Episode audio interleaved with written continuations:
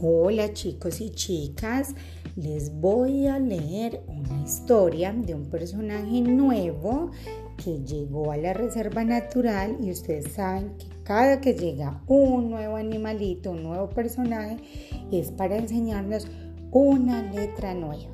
Entonces vamos a escuchar con mucha atención.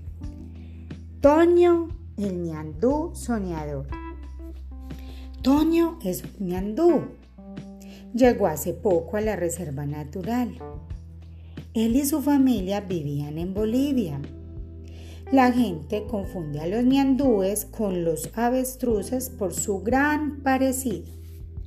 Los ñandúes son aves que prefieren correr en lugar de volar y corren muy rápido. Pero Toño no es tan veloz como sus parientes. Toño se distrae con todo lo que ve y se la pasa soñando despierto. Por eso sus amigos lo llaman Toño, el ñandú soñador.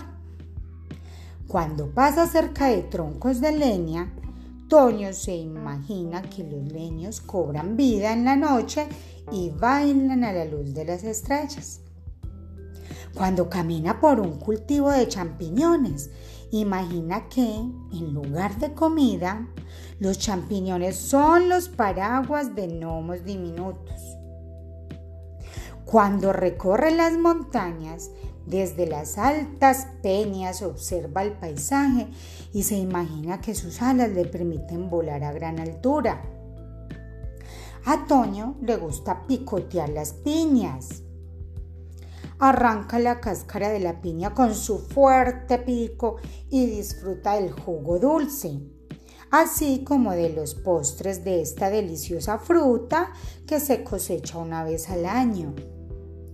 Toño imagina que es un cocinero experto y que tiene su propio restaurante.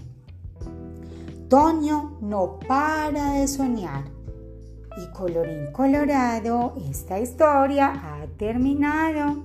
Mañana nos vemos. Un abracito.